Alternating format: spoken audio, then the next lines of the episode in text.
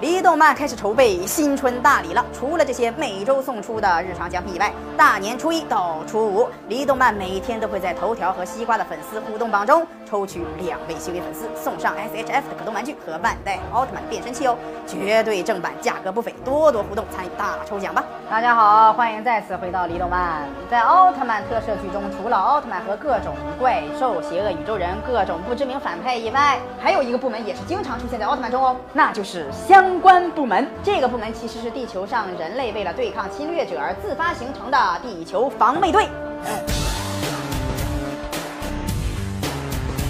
昭和时期与平成时期的奥特曼作品几乎都有他们的身影。那时的地球防卫队几乎在每一部奥特曼中都会以各种各样的形式出现在奥特曼中，也有很重要的地位。可是可但是，最近的这些相关部门都跑哪去了呢？真的变成找不到的相关部门了吗？新生代时期的地球防卫队竟然消失了！出现这种问题到底是为什么呢？是人性的扭曲，还是道德的沦丧，导致地球防卫队凭空消失呢？今天就带大家一起来分析一下。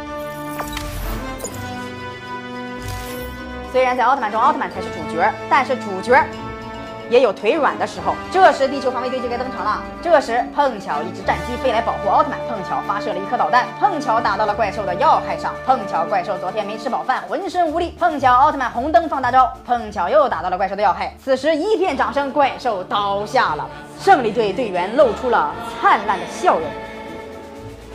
所以，地球防卫队是非常重要的，它是奥特曼光环的一部分。每当奥特曼面对困境的时候，地球防卫队就会出现，释放光环。